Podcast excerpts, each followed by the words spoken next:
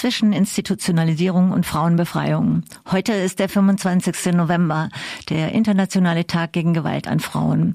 Wir versuchen jetzt einen historischen Rückblick und erzählen euch, was der Ursprung dieses Tages ist und was es aber auch für andere internationale Tage gibt und gab, die ja die weltweiten Kämpfe von Frauen, Frauenlesben, Frauenbewegungen und Frauenbefreiungsbewegungen widerspiegeln. Das Ganze ein bisschen kurz und schlaglichtartig und persönlich geprägt. Der 25. November, Internationaler Tag gegen Gewalt an Frauen, geht auf die Ermordung von drei Frauen aus der Dominikanischen Republik zurück. Diese drei Frauen, die Schwestern Patria, Minerva und Maria Teresa Mirabal wurden im November 1960 in der Dominikanischen Republik unter der damaligen Diktatur von Rafael Trujillo ermordet. Sie arbeiteten im Untergrund in einer revolutionären Bewegung, dem Movimento Revolucionario 14. Juni. Sie wurden von Militärangehörigen überfallen, verschleppt, vergewaltigt, gefoltert und ermordet. 1981, beim ersten Treffen lateinamerikanischer und karibischer Feministinnen in Kolumbien, wurde der Todestag der drei Schwestern zum Jahrestag der Gewalt gegen Frauen in ganz Lateinamerika gemacht. Seitdem ist der 25. November für viele Feministinnen in vielen Ländern der Welt der Tag oder besser gesagt ein Tag mehr, um mit ihrem Kampf gegen Gewalt an Frauen und Mädchen an die Öffentlichkeit zu gehen, gegen sexualisierte Gewalt, Missbrauch, Sextourismus, Vergewaltigung, Klitorisbeschneidung von Frauen, häusliche Gewalt, Zwangsheirat, vorgeburtliche Geschlechtsselektion, weibliche Armut, Zwangsprostitution, Femizide. Auch große Menschenrechtsorganisationen weltweit griffen das Datum auf und setzten Veranstaltungen, bei denen es um die Einhaltung der Menschenrechte gegenüber Frauen und Mädchen ging, auf ihre Agenda. Das Ziel, die allgemeine Stärkung von Frauenrechten. Sie griffen auch die Themen der oben genannten Kämpfe von den vielen weltweiten Frauenbewegungen auf. 1999 da, dann hat die UN-Generalversammlung eine Resolution verabschiedet und den 25. November zum Internationalen Tag zur Beseitigung von Gewalt gegen Frauen gemacht. Der 25. November ist inzwischen ein tendenziell eher institutionalisierter Tag was immer das bedeutet. Kräfte bündeln oder Kräfte kanalisieren und vereinnahmen. Darüber wird gestritten. Im letzten Jahr allerdings entwickelte eine Initiative von chilenischen Künstlerinnen die Tanzaktion Der Vergewaltiger bist du mit wahnsinnig, wahnsinnig kraftvoller Choreografie und wütendem Text. Die Aktion ging mit einer unglaublichen Kraft und Dynamik rund um die Welt mit Millionen von Teilnehmerinnen. Und trotz und jenseits von Institutionalisierung entwickelt sich eh gerade wieder viel Gegenwehr. Fight back heißt es auch heute in Freiburg. Nochmal zurück auf der feministischen Zeituhr.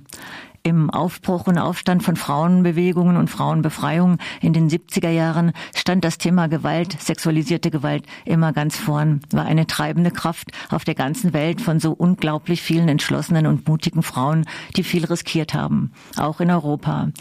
Schon 1975 in Brüssel gab es einen ersten internationalen Kongress gegen Gewalt gegen Frauen, initiiert von unabhängigen und autonomen Frauen-Lesben, die eine große Plattform weltweit für Austausch und Auseinandersetzung bot, bei dem, ich glaube, zum ersten Mal Frauen aus der ganzen Welt persönliche und politische Erfahrungen sexualisierter Gewalt öffentlich machten, sich gegenseitig ein Bild machten von der Dimension und der Vielschichtigkeit staatlicher, gesellschaftlicher und häuslicher patriarchaler Gewalt.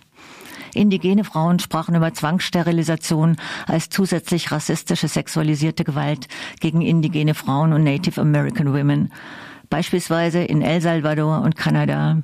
Sie benannten es als systematische staatliche Gewalt zu ihrer Ausrottung. Dieser Kongress hatte großen Einfluss auf die internen Debatten der autonomen Frauen-Lesben-Bewegungen in Europa. Ab 1978 wurden beispielsweise in der BRD die ersten autonomen Notrufe für vergewaltigte Frauen aufgebaut und autonome Frauenhäuser verstanden als Teil einer Frauenbefreiung weltweit.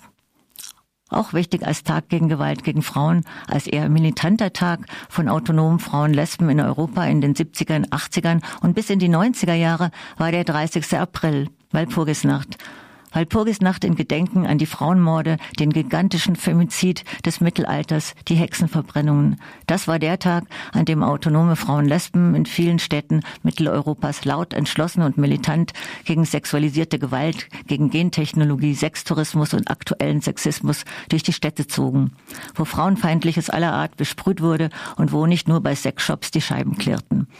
Das Ganze meist wild verkleidet und vermummt und dem zentralen Motto Frauen hört ihr Frauen schreien, lasst die andere nicht allein. Und der Text geht weiter, schlagt dem Typ die Fresse ein. Und Frauen erobern sich die Nacht und die Macht zurück. Es gab auch Walpurgisnacht-Demos, die über die Gewaltthemen hinausgingen, wo Stadtzerstörung oder Volkszählung, Datenschutz und so weiter mit im Fokus stand. Und zeitweise in den 80ern waren diese Demos starker polizeilicher Repression ausgesetzt, mit Pferdestaffeln, Hunden und Knüppeleinsätzen. Und es gibt zum Teil langwierige Gerichtsprozesse.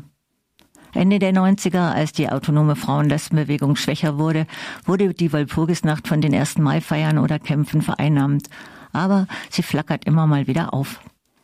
Und der 8. März natürlich. Seit Anfang der 80er in Westdeutschland von autonomen Feministinnen aufgegriffen und initiiert, organisiert ausschließlich für Frauen, Lesben, spiegelte der 8. März neben anderen aktuellen und internationalen Themen von Anfang an die Kämpfe und Auseinandersetzungen gegen sexualisierte Gewalt wieder.